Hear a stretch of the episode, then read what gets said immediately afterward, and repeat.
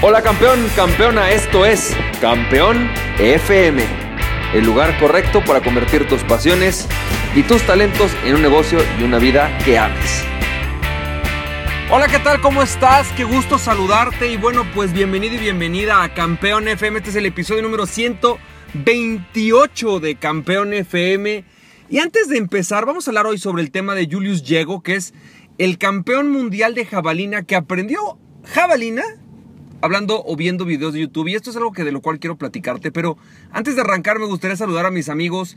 Estuve eh, eh, viendo que mucha gente como tú, emprendedores, pues me escuchan en ciudades que yo ni siquiera me imaginaba que podrían estarme escuchando, como por ejemplo estaba viendo obviamente, bueno, la Ciudad de México me queda clarísimo, ¿no? Porque pues vivo en el, en el DF y a lo mejor hay mucha gente que me conoce el DF, pero ¿por qué no? O sea, estoy viendo gente de Bogotá en Colombia, de Lima, de Tuxtla Gutiérrez, de Medellín en Colombia, eh, de Monterrey aquí en Nuevo León, México, eh, Santo Domingo en República Dominicana, Maracay, Venezuela. Por ahí hay, un par de personas que hasta en FES, en Marruecos, me están escuchando, lo cual, bueno, pues me da muchísimo gusto eh, poder compartir ideas contigo.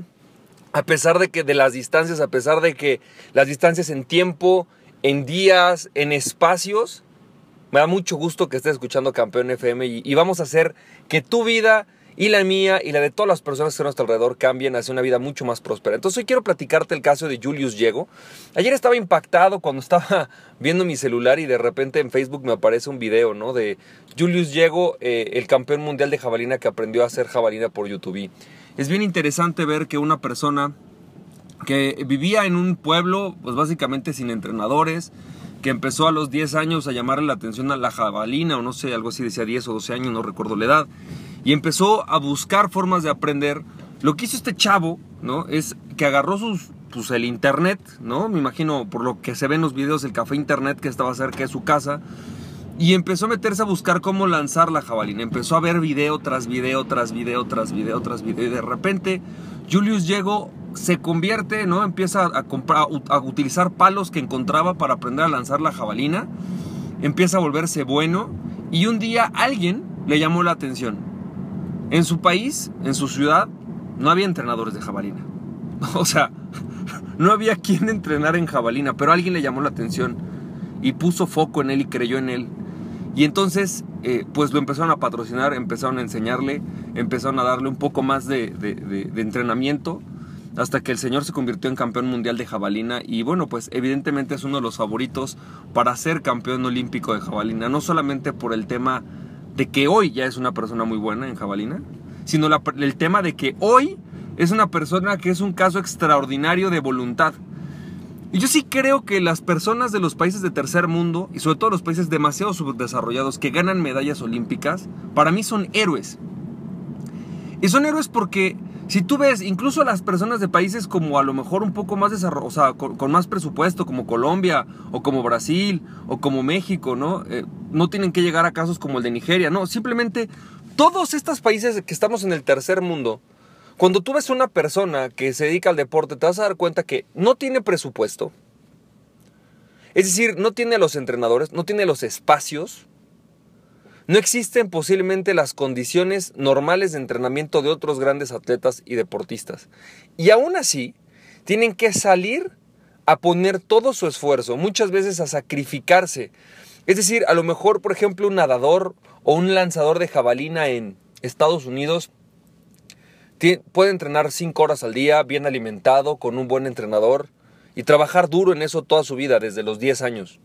Pero a lo mejor Julius Diego tenía que trabajar, estar a lo mejor en el campo y con sus papás y llegar y salir a las 7 de la noche a, tratar de entrenar dos horas o tres, ¿no? Cansado, con dificultades. Y entonces para mí todas las personas que hacen o que logran una medalla olímpica, es más simplemente por el hecho de que estén participando contra las grandes potencias, para mí son héroes. A veces juzgamos y decimos, claro, lo que pasa es que otra vez los mexicanos, o claro, es que otra vez los guatemaltecos. Espérame, piensa que son héroes. Piensa que ellos están trabajando con, o sea, son David y Goliat, ¿no?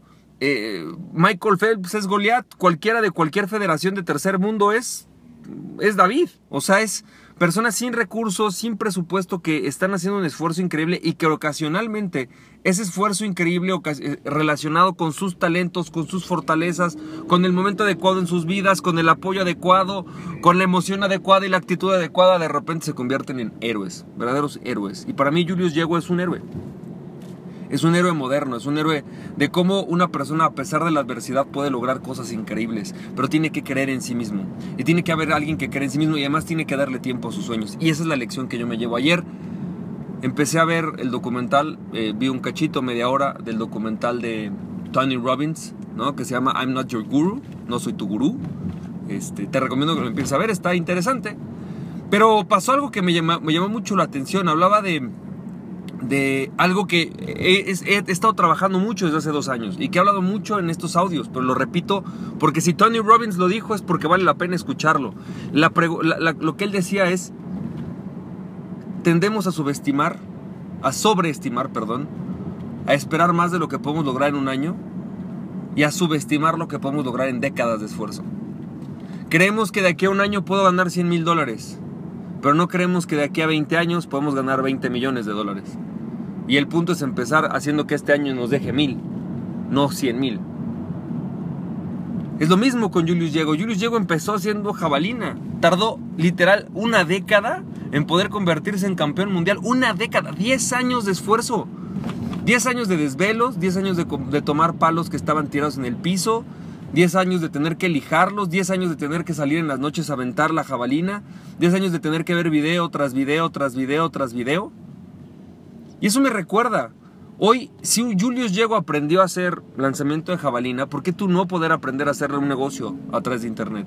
¿Por qué no aprender a hacer tu food truck? ¿O por qué no aprender a hacer tu restaurante? ¿O por qué no aprender a hacer tu empresa de capacitación? O no sé cuál sea tu sueño.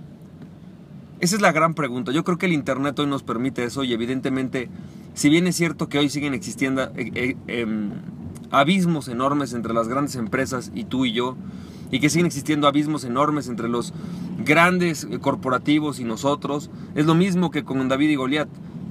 Simplemente David tiene que ponerse a hacer disciplina y tiene que ponerse a ver videos de YouTube. Básicamente es eso. Así que campeón, campeona, espero que esto te haya servido. Espero transmitirte la emoción que me produce ver a gente como Julius Diego y como todos los deportistas que hoy de países como el tuyo y como el mío están haciendo un esfuerzo por dar ese, ese, ese lugar extra, por dar ese punto adicional de convertirse en el diferenciador y en el héroe de su país. Creo que todos aquí, tú y yo, podemos ser héroes si ponemos dedicación, esfuerzo y nos enfocamos en nuestras fortalezas para poder lograr cosas increíbles. Recuerda, campeón, campeona, que si tú gustas o quieres aprender acerca de, más acerca del emprendimiento, tenemos una membresía que se llama Emprendete.club.